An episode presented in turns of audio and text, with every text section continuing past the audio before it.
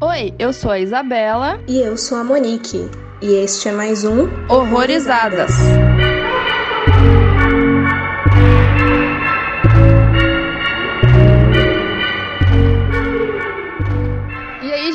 sejam bem-vindos a mais um Horrorizadas. Hoje a gente vai falar do filme Tanatomorfose, um filme canadense aí de 2012. Super família, super legal para assistir almoçando. E hoje, para falar com a gente, tá aqui o Henri do Claquetes de Papel, ele já esteve aqui conosco duas vezes, né? Eu amo sofrer. Eu digo mesmo com o Pink Flamingos. Foi uma vingança. Mentira.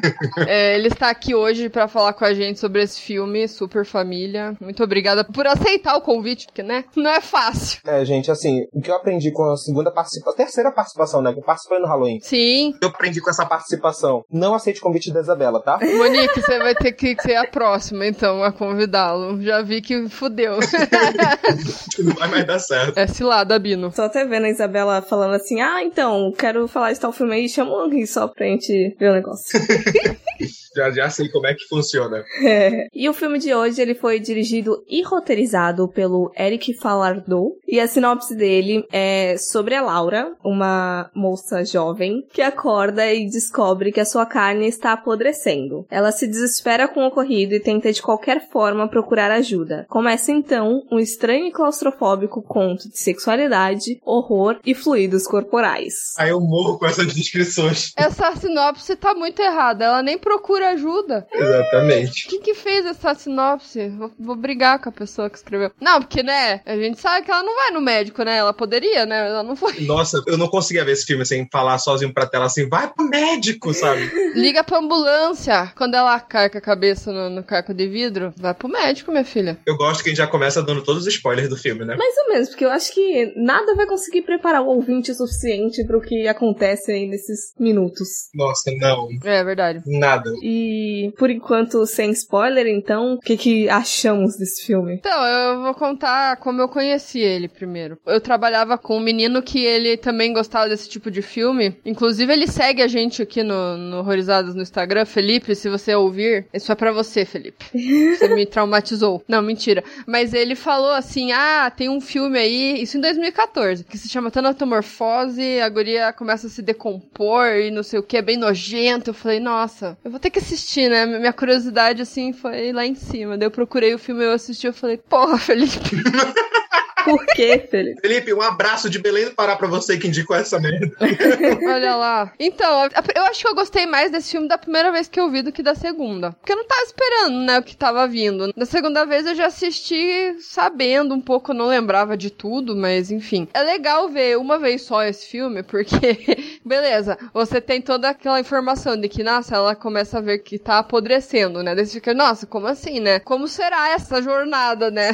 que eu quero saber. Daí bate a curiosidade, né? Pra você assistir e ver como que vai ser tudo isso. Então, assim, gostei, mas gostei mais da primeira vez. Olha, assim, sendo muito sincero, é um filme que ele me prendeu muito mais pela curiosidade da premissa do que pelo filme em si. Quando ele começou, eu confesso que eu demorei um pouquinho para me conectar, porque parecia muito uma filmagem amadora, não desmerecendo o filme amador, mas tipo assim, tinha umas horas que ficava fora de foco que me agoniavam. Então eu demorei para tipo, cara, beleza, o que que eu tô acompanhando? E eu só fui realmente me conectar ou perceber, porque eu acho que isso que até é um ponto positivo do filme. Sabe aquele filme que tu começa fazendo piada, falando, ah, kkk, não vai levar em lugar nenhum? Quando tu percebe que tu já tá, tipo, calado, tenso durante o filme. Uhum. Eu confesso, até abrindo parênteses, que eu fiz isso com a bruxa. Eu comecei a ver a bruxa, ah, não vai dar medo isso. No final eu tava calado durante o filme. Claro que eu não estou comparando os dois, assim, qualidade, bruxa é bem melhor. Mas, tipo assim, a questão do Tanatomorfose, é, ele me prendeu muito mais pela premissa do que pela história. É meio confuso de dizer, sabe? A ideia do filme era mais interessante do que como o filme tava fluindo. Uhum. O que realmente fez esse filme ser marcante, de certa forma, para mim, mais do que diversas analogias, que eu acho que a gente ainda vai falar sobre isso, né? Mas é a questão dos efeitos. Tipo assim, o nível da qualidade daquilo, de como ela é cada vez mais se degradando, alimenta um pouco do sadismo interno que a gente tem, que é até meio bizarro da gente falar, né? Que a gente fica curioso, tipo, cara, como é que isso vai continuar estragando? E eu confesso que só isso realmente me prendeu tanto no filme assim, sabe? Mas no geral ele é um filme bem B, com uma maquiagem muito boa. E tu fica preso naquilo. Pelo menos foi a minha opinião. Uhum. Eu não sei se eu gostei dele ou não, sendo bem sincera. Foi difícil me conectar, eu acho. As ideias que eles estavam me passando, para mim tava difícil eu conseguir criar conexões entre as coisas que eu tava absorvendo do filme. Ajudou um pouco depois que eu pesquisei mais sobre o, o processo de criação e tudo mais, mas eu não sei, ele é muito indigesto. Tanto é que esse eu acho que é um dos poucos filmes aqui que eu não cheguei a rever pra gente gravar sobre, que eu tava tipo zero vontade de ver isso daqui de novo, sabe? Sim. Não por ele ser ruim, mas é porque não sei se eu quero passar por aquele desconforto. É, ele é total desconforto, exatamente. Por isso que eu falei, é, eu acho que é realmente coisa pra você ver uma vez, né? Ou daqui seis anos, que nem eu fiz.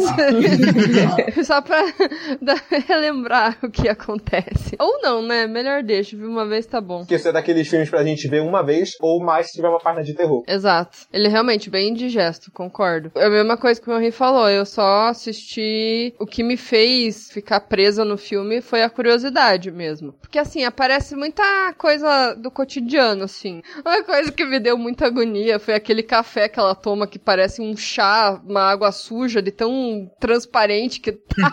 Eu falei, mano, será que aquilo é um café? Ou é chá? Aí assim, né, é, você acompanha ela e tal, ela vai trabalhar, daí ela volta, daí ela faz não sei o quê. Aí fica aquela coisa meio. É meio parado, né? É meio chato de ver algumas coisas. Concordo. Ele é um filme que, tipo assim, ele tem essa premissa de, tipo, o dia a dia apático, né? Só que, até pra um filme ser assim, eu não sei explicar o que, mas faltou alguma coisa nele sobre isso, sabe? A gente tem diversos filmes que mostram disso, mas esse é mais um desconforto do que uma história. É, eu acho que faltou algum elemento a mais ali pra que o filme conseguisse sustentar, porque se for só na questão do body horror, por exemplo, ele cumpre muito bem isso, mas fica difícil você conseguir gostar mais dele por essa lacuna de outras coisas. É, aqueles personagens lá que aparecem também, total, sem conexão nenhuma. é, aqueles amigos meio. Parecia que eles, eram uns estranhos na casa dela. Ela não agia como se tivesse entre amigos, né? Aquilo era muito estranho. Mas até que eu acho que isso foi um pouco proposital, sabe? Na questão da personagem. Tipo assim, é um filme muito de uma pessoa só, sabe? Todo mundo tá lá com ferramenta pra ela. E quando eles não são realmente importantes, eu acho que essa cena de mostrar que ela não se conecta com os amigos até é importante de tu ver, cara, olha o quanto ela é afastada da própria vida, né? Uhum. Sim, sim, eu acho que já, já dá um lapso ali do que ela tava passando internamente, talvez. Que eu acho que a gente vai conseguir desenvolver melhor pra frente. E assim, teve algumas pessoas e obras em que o diretor e roteirista se inspirou bastante. E uma delas é o desespero humano. Ele trata bastante sobre a questão do desespero como o único mal para o qual não há cura. Eu, mas eu jurava que essa obra era inspirada em um morto muito louco, já disse. Ai, meu Deus. Ou algum zumbi. Aham. E eu acho que na parte científica foi muito mais puxada pro Louis Vicente Thomas, que ele é meio que o pai da tanatologia, que no caso é um estudo aí dessas decomposições e pipipi, pó, Sim. E nas referências estéticas, eu acho que envolve muito o Cronenberg e o cara do Necromantic lá, o George Butt Garrett. Aham. Necromantic total. Sem sacanagem, tem uma hora assim que assistindo o filme eu tava brincando de tipo, ah, esse é o prelúdio ao necromante. Esse eu ainda não assisti, eu cheguei a baixar na esperança de que eu conseguisse ver antes da gente gravar sobre o filme, né? Não deu tempo e não sei se eu tô muito afim também. Eu sei que tem, acho que dois na Darkflix. Estão lá. Aviso: este podcast contém spoilers. Recomendamos que você assista ao filme antes de ouvi-lo. Eu acho que começar explicando aí desse tanatomorfose, que é uma coisa que tá em algumas das sinopses, eu não sei se todas, mas explica que porra que palavra é essa, né?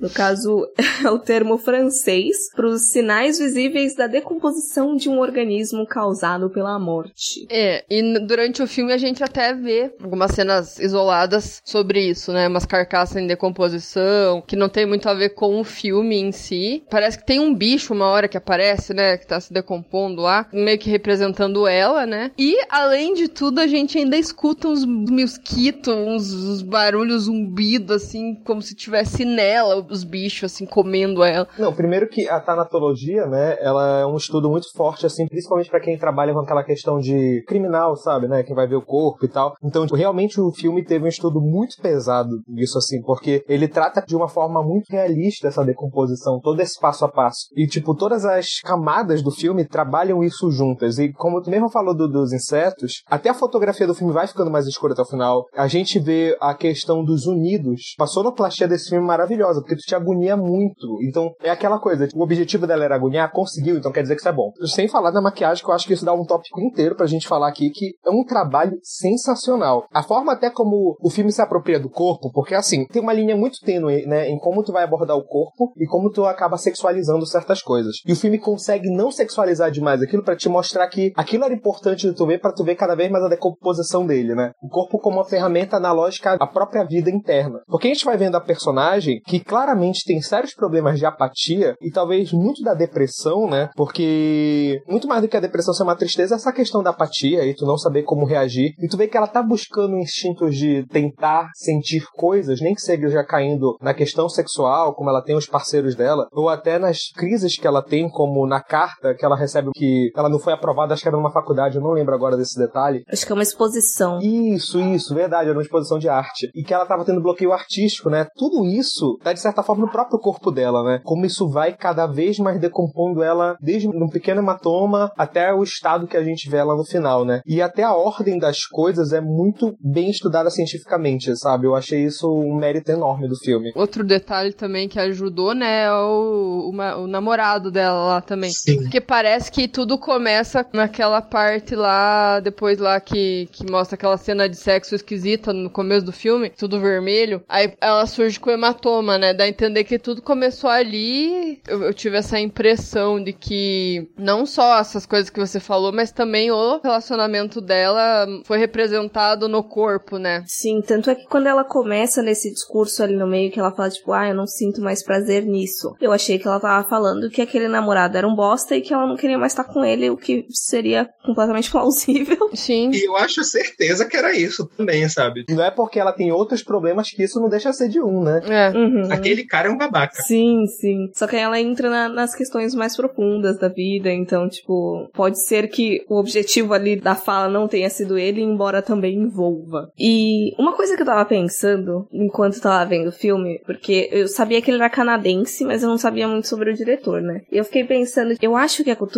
canadense, no caso, os produtores, diretores e tal, acaba pegando muito dos Estados Unidos ali e da França, porque eles têm a questão ali do inglês e do francês, né? Imagino que tem uma, um choque de cultura entre a galera que mora lá no país. E aí depois eu vi que o diretor, se não me engano, ele é franco-canadense. Eu não sei se ele chegou a nascer na França ou se é só descendência, mas eu acho que isso acaba expressando bastante no filme porque tem muito de body horror. Eu acho que quando a gente pensa em body horror, a gente pensa muito no Canadá por causa Cronenberg e muito do Neil Frank Strimit, porque ele é bem chocante, mas querendo passar uma mensagem assim muito densa, com toda aquela violência que a gente vê, e foi uma, uma coisa que eu fiquei pensando enquanto assisti o filme, como se aquele monte de coisa já não, já não bastasse pra ocupar minha cabeça, né?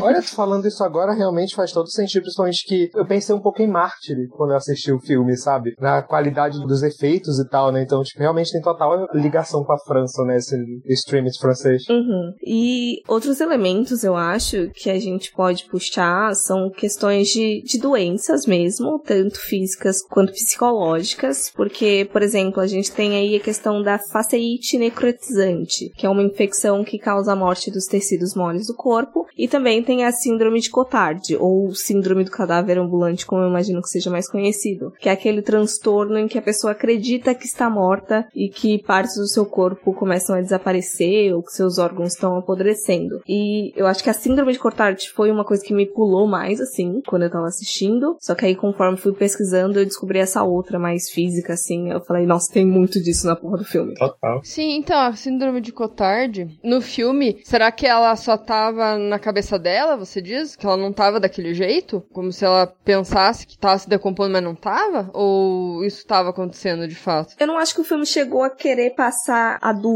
mas talvez uma metáfora de tipo, ela tá num sofrimento ali interno, num desespero, e aí começa isso a transparecer assim no corpo dela também, entendeu? Uhum. Eu acho que por essa ligação entre a- o psicológico dela e os efeitos físicos, eu, eu consigo lembrar mais da síndrome. É, eu acho que, tipo assim, o filme tenta deixar bem claro que aquilo tá acontecendo, de certa forma, por causa da influência dela daquele jeito no ambiente. Tipo assim, se a gente visse que era só a casa, de certa forma, forma, a gente teria mais um pouco dessa interpretação dúbia, né? Mas a gente vê que os personagens interagem com ela reparando daquela forma. Então, eu acho que pro universo fantasioso do filme aquilo estava acontecendo. Porém, a questão da síndrome está muito conectada a isso que a gente estava comentando antes, da metáfora, né? Ela estava sentindo aquilo internamente, né? Nos sentimentos dela, e aquilo estava sendo exposto dessa forma mais grotesca, né? Uma reação do corpo de tudo que estava acontecendo, uma reação externa, né? Isso. Mas eu achei interessante isso que você levantou, dos outros personagens interagirem com esse lado, mas eu acho que em nenhum momento, eu posso estar enganada porque eu não revi prestando mais atenção, mas em nenhum momento eles chegam a apontar os aspectos físicos de fato. Eles falam mais da situação geral dela, de tipo, meu Deus, olha seu estado, e os caralho quatro. Então, às vezes, eu também entendia que poderia ser num caso de depressão profunda, assim, severa, dela tá super encostada, assim, de, de não conseguir sair, às vezes dias sem banho, sei lá, de sem se cuidar, sem comer. Então, eu lembro que eu fiquei em alguns momentos pensando, tipo, será que tá acontecendo ou será que não tá? A cena que me fez pensar um pouco em tá acontecendo, naquela cena que ela tá tendo oral com o cara e ele toca na cabeça dela e o dedo dele fica sangrando. E ele repara aquilo, porque ele começa a olhar o dedo dele sangrando e ele começa a sentir mal.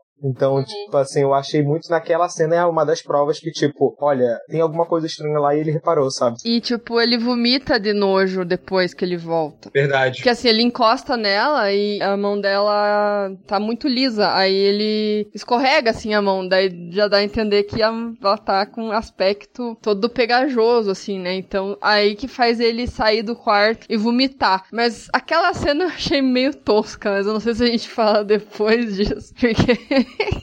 é mais pro final, né?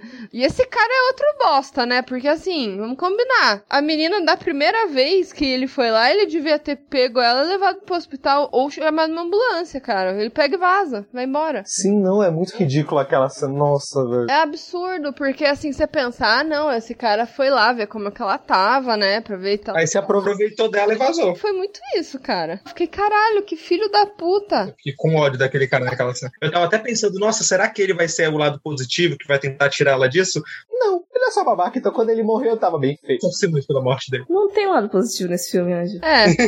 Mas naquela hora eu acho que eu também li bastante na, na questão psicológica de uma palavra importante aí que se levantou, na questão de se aproveitar mesmo da situação. Ela tava ali querendo muito, assim, ser desejada fisicamente, uma vez que ela tava literalmente se decompondo. E isso, infelizmente, assim, acontece. Às vezes a galera com a autoestima meio abalada e acaba se sexualizando demais até numa esperança de que isso melhore, como reflexo ali da, da fragilidade psicológica que a pessoa se encontra, e outras pessoas aparecem simplesmente para se aproveitar disso. Então, foi uma leitura também, até porque eu tava naquela noia de será que é só uma questão de depressão e disso tá transparecendo?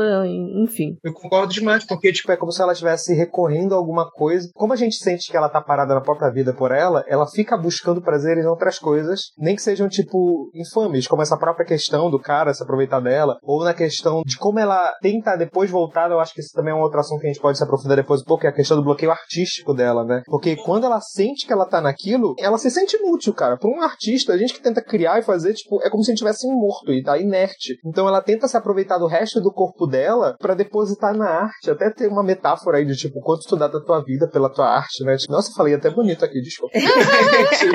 Aí, tipo, dá pra tirar alguma coisa daí. Então, tipo, ela tenta buscar esses primeiros prazeres que não dão mais nada a ela, sabe? Porque ela, se ela não quiser sair daquele estado, que é o que aparentemente ela não quer, nada daquilo vai adiantar. O fato dela não querer, eu acho que só aumentou depois, talvez, da primeira vez que o cara foi lá, sabe? Porque se ele tivesse insistido um pouco, talvez isso teria acontecido, sabe? Ele teria ajudado, de fato. E aí que a gente vê que ela realmente tava sozinha, ninguém realmente se importava com ela. Então eu acho que o fato dessas coisas acontecerem só ajudou, só colaborou pra decadência dela, pra ela ficar cada vez pior. Uhum. Mas uma coisa que vocês levantaram aí, que eu fico na dúvida, é a questão dela querer, sabe? Dela não querer, no caso, sair. Eu fico em dúvida se, tipo, ai, é porque eu não quero ou se é uma questão questão de aceitei minha condição, é só isso, não tem jeito, acabou, boa sorte, sabe? Eu acho que. Na, na verdade, eu ia falar que começou tudo com o cara lá, mas assim, ela cai antes, né? Ela, ela tem aquela queda que ela bate a cabeça no vidro, bate a cabeça no chão, mas tem um vidro, que ela desmaiou, né? Aí ao invés dela chamar uma ambulância quando ela acorda, ela põe uma faixa na cabeça ali, tá, tá tudo certo, tô curada aqui, entendeu? Então eu acho que é mais aceitação mesmo. Na real, Eu acho que os sintomas começam antes. Eu acho que isso que eu vou falar agora é muito aberto à interpretação, posso estar errado. Mas, tipo assim, eu acho que os sintomas começam antes do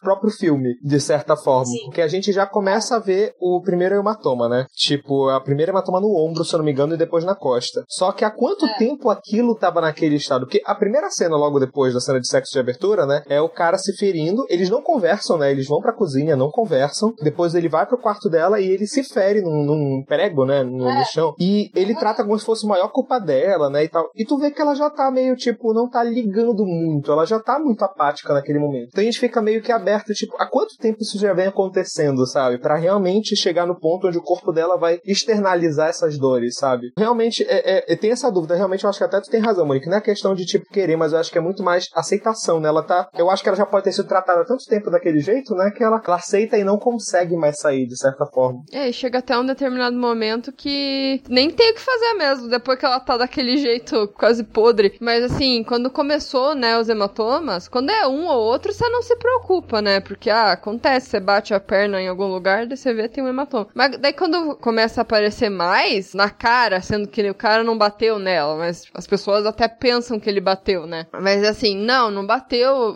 Ele dá um tapa na cara dela, mas o hematoma não surgiu por conta daquele tapa. Mas começa a surgir mais hematomas no corpo dela. E ela vai. Nossa, uma coisa que, mano, eu ia entrar muito em pânico é se minha unha tivesse caído, cara. nossa. Imagine, algo tá muito errado se a tua unha de escola, assim, do além, e ela pega e arranca um tufão de cabelo. Mano, tem coisas muito erradas acontecendo aí. Eu já tinha que ter ido pro médico. Então é bem isso mesmo. Eu acho que foi aquela questão da aceitar a condição mesmo, não, não querer sair dali. Inclusive, a cena da unha, né? Ela lembra, tipo, um dos maiores clássicos do Body Horror, né? Que é a mosca, né? É. Assim, eu pensei, Total, assim, na hora que tava caindo a unha dela, tava dando uma agonia, aí eu só pensei na mosca. O que lembra também a mosca é o fato dela, entre aspas, colecionar as partes que ela perde, né? sim, verdade, total. Ele faz isso também. I don't want to do this anymore. This no longer gives me pleasure. It's all pointless. Doesn't matter. I just can't do it anymore.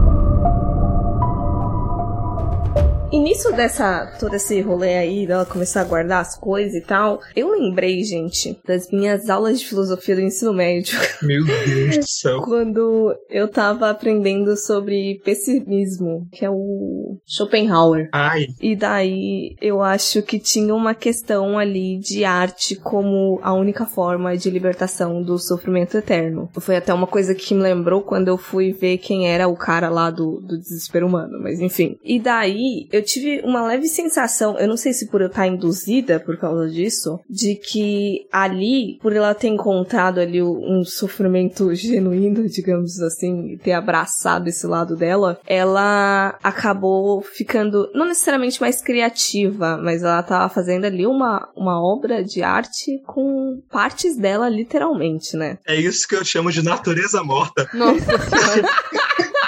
Nossa, meu Deus! Mas enfim. Parece ali que ela tá tentando criar outra versão dela, ou sei lá, uma versão de alguém que ela queria que existisse, porque ela, uma hora ela pega os cabelos do namorado e põe no, no boneco, assim, ó, agora esse aqui é meu namorado, sei lá. Eu não tinha interpretado dessa forma, mas será que não é, tipo assim, essa apatia chegou no nível onde ela não acreditava mais que ela teria o jeito, então ela tentou criar uma nova de si, sabe? Só que de uma forma macabra, uma interpretação mais macabra. Eu, posso estar viajando, olha, gente, mas enfim. Ah, tem várias interpretações, porque ela pega partes dela, né? Então talvez ela tenha tido essa ideia. Durante um breve momento, eu até achei que aquela obra de arte dela ali ia virar outra ela, sabe? E que ela ia se decompor, ia acabar e aí ia ter outra. Mas. Esse lance da, da arte, eu fiquei lendo mais como dela querer deixar alguma coisa, porque ela era uma artista ali, ela esculpia, e eu estou morrendo, eu vou fazer minha obra-prima agora. Um legado, né? Um- É, o legado. Isso, isso. Vou deixar uma parte de mim literalmente pro mundo. Muito literalmente. ah, eu, eu posso abrir um parêntese pra uma curiosidade que eu acho muito macabra. Vocês sabiam que os o, o Joseph Hanna e o William Barbera, eles colocavam uma gotinha de sangue deles na mistura da tinta que eles faziam no desenho animado? Você tá zoando? Que absurdo. Eu cresci ouvindo essa história. Cara, o Scooby-Doo é feito de sangue? Não. Tipo assim, era uma gotinha que eles colocavam na, na tinta, sabe? Tipo, ou meu pai me traumatizou de propósito contando essa história pra não ver Scooby-Doo. Meu Deus. Seria muito legal se fosse verdade, mas Mas eu jurava que isso era real. nunca saberemos. E uma coisa que ficou muito confusa pra mim durante o filme é porque, como eu disse lá no início, lá antes dos spoilers, tinha alguns conceitos que eu tava entendendo, mas eu não tava conseguindo conectar eles. Então, por exemplo, eu tava lendo ali a questão psicológica, eu tava lendo ali a questão da depressão, do sofrimento, da externalização disso, mas aí também tem muito sobre repressão sexual durante o filme, tem a porra de uma vagina no teto, e eu não tava entendendo como essas coisas estavam se conectando. Vocês conseguem ligar uma coisa com a outra? Ligar total eu não sei, mas por exemplo, o teto ele começava a se degradar junto com ela, né? Agora por que? Eu não sei. O teto em si, o que que tem a ver? Por que que precisava colocar? A gente já tava vendo a mulher daquele jeito, né? Então eu não sei. Não consigo pensar em alguma resposta. É, o teto foi um- uma dessas Coisas que eu fiquei muito em dúvida, porque no início eu achei que não era real, né? Era alguma metáfora o que ela tava sentindo. Mas como vocês falaram, tipo, seria muito redundante de certa forma, né? Eu também fiquei sem entender tão bem o teto no final das contas. Sim, ela olhava pra ele todo dia e ele tava cada vez pior, que nem ela. Mas tá, e aí? Por quê? Eu acho que não só a questão do teto, porque, por exemplo, ela tem consideráveis cenas ali de masturbação, tem a questão dela ter um apelo sexual muito forte com os caras, tipo, acho que nessa tentativa de, de se sentir mais viva, talvez. E aí eu não tava conseguindo conectar essas coisas. Eu li uma entrevista do diretor e ele comentava de que as pessoas têm a tendência de conectar muito a questão da libido sexual como uma coisa relacionada mais à, à juventude ou uma época que você tá, tá muito bem e tal. Então, ele quis contrapor aquelas coisas ali como se ela fosse tentar encontrar no sexo uma forma de postergar a morte, sabe? Hum, Só que eu ainda não fico convencida com isso, porque pra mim as coisas não estavam casando muito bem ali, essa questão sexual e essa questão da, da morte psicológica, assim. A forma que eu interpretei era aquela questão de pequenas doses que ela tentava se impor pra tentar se sentir viva, né? Mas realmente eu concordo que tem um momento no filme que isso é meio que deixado de lado até, né? Então, tipo, eu meio que fiquei um pouco perdido nessa parte. O diretor, manda um e-mail aí pra gente explicando. Não, mas a questão sexual relacionada com a deteriorização dela pode também ser um- uma desculpa pra ela ficar pelada o filme inteiro, entendeu? Porque pra gente ver as marcas de roxo nela, ué. Senão de roupa não ia dar pra ver. E isso, inclusive, foi. Uma das coisas que eu comentei, né? Tipo assim, que mesmo ela ficando pelada o filme todo, ele consegue deixar isso de uma forma bizarra e não sexualizada, né? Exato. E eu achei bem natural, assim, porque lá tá os dois lá transando, aí ela vai beber água, os dois pelados lá de boa, né? Ok, tá ligado? Não achei também que foi pro lado sexualizado também. Isso. É, felizmente eu também não senti muito sexualizado ali, embora eu sempre fique confusa nessas questões de cena de nudez. Eu não sei o quanto é confortável ali, do quanto foi induzido, mas enfim, não, não dá pra problematizar muito porque a gente não sabe. É, o quanto o set é confortável, né? Porque isso é complicado. É, então, ainda mais quando você pega atrizes assim, não muito conhecidas e que tá tentando seguir uma carreira. É meio confuso pra mim, fica meio nebuloso. Mas eu também não senti muita sexualização e eu acho que realmente faz sentido. É justificável dentro da trama, não é tipo colocar a menina com, com a teta de fora assim só por um apelo sexual aleatório. É, serviu bastante pra gente explorar o corpo no, no geral, como que ele ia ficar, né? Foi bem visual mesmo que ele tentou, porque poderia, ela poderia estar de roupa, uma camiseta e uma calcinha. A gente ia continuar a ver que ela tá com os braços podres, com a cara toda cagada, o pé. E outra coisa também, eu acho que por que, que ela ia ficar se preocupando em ficar pondo roupa, né? Ela tava toda cagada, sabe? Então até ia ficar estranho. Também não acho que seja muito confortável você colocar roupa quando sua pele tá, tipo, descamando. Exato. Até porque depois ela fica de roupa uma hora, assim. Depois que o cara vai embora, ela, você vê aquela, aquela parte chata lá do. que ela fica lá na, no sofá, dela levando, ela não tá pelada. Então, assim, eles colocaram ela pelada nas horas que tinha que colocar. Aí tá bom. Uhum. Que assim, tem uma hora também que ela já tá tão cagada que daí ela começa a fazer umas coisas, assim, que você fica. Nem precisava, né, moça? Porque vai, vai dizer, o pé dela já tá todo cagado. Daí cai um martelo no pé dela. Aí o que, que ela faz? Pô, eu vou pôr uma faixa aqui, né? Porque é muito sensato eu colocar uma faixa no meu pé podre. Vai fazer toda a diferença. Nossa, sim. Que eu já não tô inteira morta. É, é tipo você que faz um puta buraco na sua parede e cola uma fita adesiva. Assim, pronto, deu, ó. Já pronto, ó, tá consertado aqui, deu certo aqui. É isso pra mim que foi. É, tem um momento no filme que não faz mais sentido ela tentar sair assim, sabe? Tipo, nossa, quando os dedos dela começam a cair, cara, eu já tava, mana, tá bom. Já tava doendo em mim, assim. já- Nossa, sim, tinha umas cenas que quando o corpo dela ficou daquele jeito mais grudento, né? Tava me dando um nojo, assim, sabe? Tava doendo realmente em mim, assim, saca? E ela não se preocupava mais com sujeira, com nada. Ela dormia naquela cama cheia de pus e, e nojeiras e gosmas. E as larvas, né? Tem uma hora que ela nem para mais de tirar as larvas do corpo, né? Dá muita agonia você dormir num lugar, pelo menos não tá aparentemente limpo, né? Pode ser que, né, precise lavar, pode ser que precise, mas pelo menos a aparência ali não tá de, de sujeira, né? Uhum. Então, assim, é muito ruim ver ela aceitar essas condições, assim, e, e só ir cada vez pior. E ela nem comia, né? Eu nem vi ela comer. Ela comeu só naquela hora do ovo, do bacon e do café transparente lá. Verdade. Isso é um outro sinal da questão da depressão e da apatia, né? Tipo, realmente faz sentido. E assim, eu acho que tem uma hora também que o filme ele fica muito experimental, muito aleatório. Aquelas cenas que eu não entendi que porra que tava acontecendo, ela tava se masturbando ou tava dormindo e aí tinha meio que ela deitada e alguém mexendo nela. Cortando ela, né? E os dois caras lá, meio numa jaula. Eu fiquei, bicho, o quê? Achei que era até um sonho, né? É, eu achei que era sonho. Algumas, assim, se não todas, eu não consigo lembrar de todas, mas aquela dos dois na jaula, pelado, brigando, assim, pareceu muito brigando por ela, sabe? Alguma coisa assim. Ou ela colocou eles lá, não sei. E essa sequência de sonho, inclusive, pareceu muito que tava fazendo uma autópsia nela também, né? Cortando as partes dela e tal. E, e talvez essa cena da jaula dos dois tenha sido uma forma dela interpretar essa briga por ela, né? De se sentir desejada de certa forma. Aí tem uma hora que é muito experimental, que eu acho que é a que você pensou, Monique, que é uma hora que é mais pro final, que fica uma câmera meio zoada, assim, embaçada, cheia de. Como que é? Granulada? Chapiscado? Granulado, chapiscado. Aí parece que tem alguma coisa apodrecendo, assim, daí começa um barulho muito chato de escutar. Aquilo lá foi muito, parece que pra preencher tempo. É, ele parece um filme mais longo do que ele deveria ser, isso é verdade. Ele podia ser um curta. É porque ele já tem uma carga muito grande ali de, de desconforto. Tanto é que essas cenas de sonho e tal, bicho, já tinha muita coisa ali que tava sendo exposta com ela acordada. Eu fico em dúvida se essas coisas de sonho e essas, esses lados experimentais realmente não foram só pra encher linguiça. Eu acho que foi. Eu também acho que tem essa interpretação mesmo.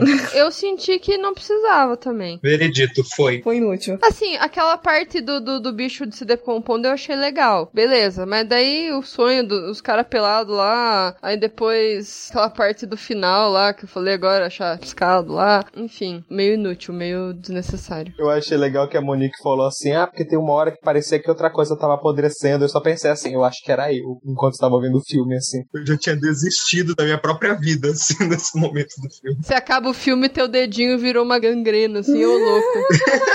Falar em cagado, eu, eu fico muito desconfortável vendo cena de cocô em filme. Sério. É muito nojento. Eu sei que aquilo não era um cocô de verdade, mas puta merda, mano. Já ré nervosa ali, fiquei de cara com aquela cena lá. Que sei que aquilo não era Pink Flamingo, né? Mas, tipo, É, acho que aquilo foi o Pink Flamingo que me traumatizou com as coisas de cocô, eu acho. Certeza que não era cocô, né? Chocolate derretido, bem gostoso, cheio de amendoim, assim, que tinha umas, uma consistência meio estranha. Mas falando sério, aquilo tem a ver quando a pessoa morre, né? Ela tá, tipo assim, os órgãos vão se decompondo lentamente, né? E tal. Tipo, tem a questão de dar flatulência e tal. E de soltar o, o- os. O esfíncter. Esfíncter, isso. Mas então, pode ser que aquele tenha sido o marco dela da morte, né? Porque ela cagou lá, se mijou e não conseguiu segurar. What? You don't find me attractive anymore? It's disgusting. You want me to blow you like last time?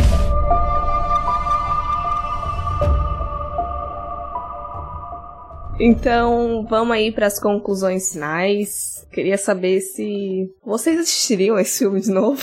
Qual é a conclusão final, o veredito aí de Tanatamorfose? Eu não sei se eu veria tão cedo de novo, sabe? Eu acho que já me traumatizei bastante pra 2021. A gente começa o ano bem, né? Pensando na morte. Agora, falando sério, ele é um filme como a gente conversou. Acho que a conclusão é essa. Ele é um filme muito básico, mas que ele tem coisas interessantes pra se retirar. E ele tem uma aula de body horror. Esse filme, tipo, o maior mérito dele é a qualidade da, da produção, da decomposição. E eu acho que é muito mais fácil assistir esse filme em pedaços, assim, sem trocadilhos em pedaços para cadáver, mas, tipo, eu veria muito mais em questão de estudo, porque eu tenho muita vontade de trabalhar com cinema de terror, né? Eu estudo cinema, então, tipo, eu acho que aquilo é uma aula realmente de como fazer, questão de maquiagem, efeitos, mas não sentaria de novo uma bela tarde de domingo para assistir esse filme, sabe? Não faria isso tão cedo. Mas ele é um filme que eu acho que vale a pena ver de curiosidade pelo menos uma vez na vida. Tem filme que a gente nem recomenda, né? Tipo, por Flamengo a gente não fala nunca pra pessoa que a gente ama assistir esse filme. Mas, tipo assim, Tanatomorfose é interessante. Tirar um dia, vamos analisar, vamos conversar aqui o que tu interpretou desse filme, sabe? Mas eu acho que só isso. Não é um filme que eu realmente iria reassistir várias vezes, não. É, eu não recomendaria pra todo mundo. Nem as pessoas que gostam de terror, nem todas elas. Eu conheço algumas que gostam e elas vão me xingar. Mas eu recomendo aos curiosos. E pela questão, sim, da, da maquiagem ser muito bem feita, deles terem todo esse estudo, né, como você falou, a respeito de como que o, o corpo vai apodrecendo e as etapas e, e tudo mais. Eu até tava vendo um vídeo daquela. Sabe aquela escritora Kathleen Dowry? Uhum. Que é uma escritora daquele livro Pra Toda a Eternidade, Confissões do Crematório, enfim. Ela analisou um vídeo de corpos de filmes famosos. O quão realista era, né? Então eu queria que ela tivesse analisado esse pra gente saber. Legal, legal. Sim, é muito massa esse vídeo. Ela analisa vários, então, tipo,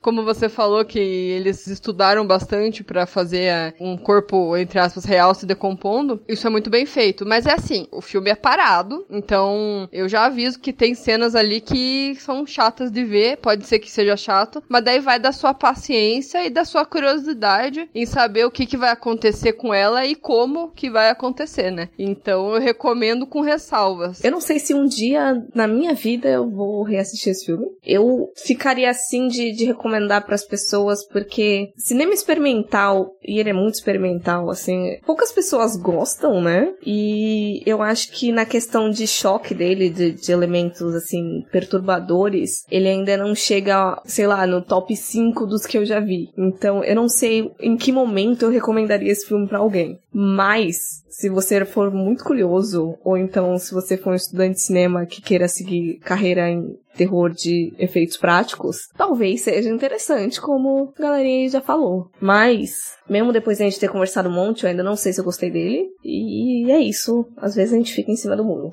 Sabe uma coisa que eu achei interessante, Monique, que tu falou? É porque esse filme mistura duas coisas que normalmente são difíceis da gente recomendar, que é o cinema experimental e o cinema extremo. E esse filme é justamente as duas coisas. Exatamente, era isso que eu ia falar, porque geralmente quem gosta de coisa bem trash, bem, bem gore, assim, não vai muito pro lado experimental. Aí ele, ele pega os dois, então é muito difícil mesmo ter um público específico que vai gostar disso. Ele vai agradar muito pouco. Eu acho que quem gosta mais do gore, talvez agrade mais, sabe? Talvez ele, a pessoa vá reclamar das outras coisas, mas acho que vai satisfazer a parte gore que a pessoa quer ver no filme. Uhum. Ah, uma coisa que eu esqueci de falar. O que, que vocês acharam do final, da última parte, quando ela realmente derrete, sei lá? Não, vocês não acharam muito rápido aquilo? Ou será que foi um efeito que eles fizeram de avançar o, o tempo ali, passou ali algum tempo, ou, ou aconteceu ali naquele momento tudo, aqueles segundos? Olha, eu acho que foi bem naquele momento, assim. E sinceramente eu gostei até do efeito, sabe? Ele foi uma das partes mais fantasiosas. Por mais que o filme seja extremamente fantasioso nessa questão, né? Ele ainda tem um realismo dentro do estudo da tanatologia, né? Só que essa cena ela é bem fantasiosa, porque ela tá gritando e vira um esqueleto e ainda se move um pouco. E ela tá gritando um esqueleto. Isso que foi esquisito pro caralho. Mas, sinceramente, eu não sei se é porque eu já tava tão envolvido que eu não, não gostei, entendeu? Tipo, não é que eu não, não tenho gostado. Tipo assim, passou, não, é, não foi a melhor coisa do filme, mas, tipo, foi ok, saca? Tipo, eu não me incomodei. Eu acho que teria sido melhor se, por exemplo, ela, o corpo dela já não aguentasse mais ficar de pé e ela começasse, sei lá, caiu a cabeça dela, sabe? Eh, A cabeça se desgruda do corpo, aí ela morre, daí aparece em time-lapse, assim, alguma coisa assim, é o corpo se decompondo, como, né, fala o nome do- da porra do filme, né? Aham. Então, seria legal isso. Mais legal do que essa parte fantasiosa. Não sei se eu gostei. Eu acho que esse é um tema, é um- foi um filme, no caso, que deve ter sido muito difícil finalizar, porque eu acho que qualquer cena de coisas caindo, ou então do próprio grito do que realmente foi, acho que é muito fácil ele liberar o cômico ridículo, sabe? Isso, verdade. Então acho que qualquer caminho que ele seguisse ia ser complicado de agradar geral. Mas eu nem lembro da cena, sendo bem sincera, então eu não vou estender muito sobre isso. Sério, era uma das poucas coisas que eu lembrava depois de seis anos que eu vi o filme, era desse final. Você não lembra do início do filme, eu nunca lembro do final. E eu não sei aí se o diretor ele vai ter outros filmes, porque nas épocas das entrevistas dele lá quando o filme saiu em 2012, né, ele tinha a esperança de começar a trabalhar em um longo em 2014, 2015, mas até agora eu não vi nada relacionado, então eu não sei se ele já desistiu dessa carreira. Tá trabalhando de corretor de imóveis, sei lá. Mudou total a área. Eu acho que ele merecia novas chances, sabe? De fazer novos filmes. Eu acho que ele tinha potencial, sabe? É, acho que tinha, né? Ficaremos na, na esperança aí de- dele ressurgir dos mortos do nada. E abrir o espaço aí pra você fazer seu jabá, então, Henrique. Gente, obrigado por terem me convidado de novo, sério. Eu sempre gosto de vir aqui falar com vocês sobre filme. Sempre tem muito assunto e muito trocadilho. E sempre sai um episódio bem cagado, assim, né? Palavras da Isabela. então, tipo, de verdade, muito obrigado. Gostei muito do convite, me diverti muito. Gostei de ter visto o filme, por mais que o filme tenha sido bizarro daquele jeito, gostei de ter visto. E quem quiser saber um pouco mais, gente, minha página se chama Claquete de Papel no Instagram. Tô começando em breve também um podcast e as meninas já estão convidadas a participar em breve também. Então deixa eu só começar a fazer ele, deixa ele sair dos mortos. Mas é isso, gente. Obrigado. Quem quiser conhecer meu trabalho, vai lá no Claquete de Papel, que eu sempre falo de filme. Uma vez ou outra eu falo de terror lá bem. Ó, eu tô fazendo uma lista no mesmo dia que sai esse episódio sobre body horror. Então, quem quiser, dá uma conferida lá. Sensa. Boa, boa. E também segue a gente no Instagram como Horrorizados Podcast, no Twitter como Horrorizados PC. E fica ligado aí nas nossas listas que saem todo sábado e os textos que estão acontecendo aí durante a semana, porque a gente tem novas redatoras, como a gente já tinha falado no anúncio oficial. Então é isso, galera. Espero que vocês tenham gostado e não xinguem a gente se vocês verem o filme, porque já, já recomendamos com ressalvas. Exato. Acho que não precisam xingar ela, gente. Eu já fiz isso. É, já, já levei muito xingão. E não esqueçam também de acompanhar a gente todas as quintas às 8 horas no Bom Som Web Rádio. E nos vemos nos próximos episódios. Tchau, tchau. Tchau, galera. Tchau, tchau, gente.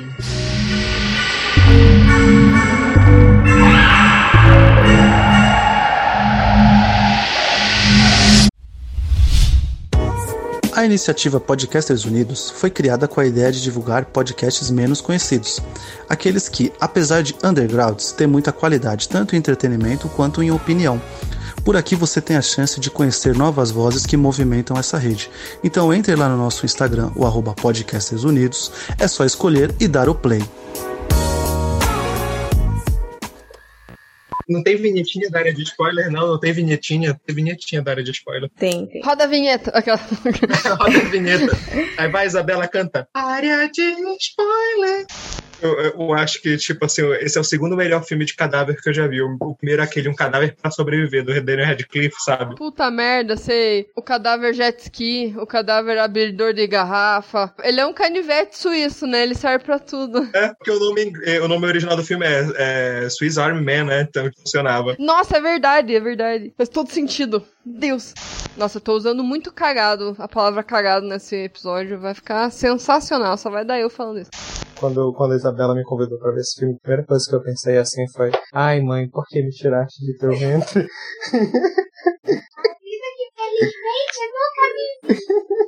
Pior parte que vocês só vão saber isso depois que a gente terminar a gravação.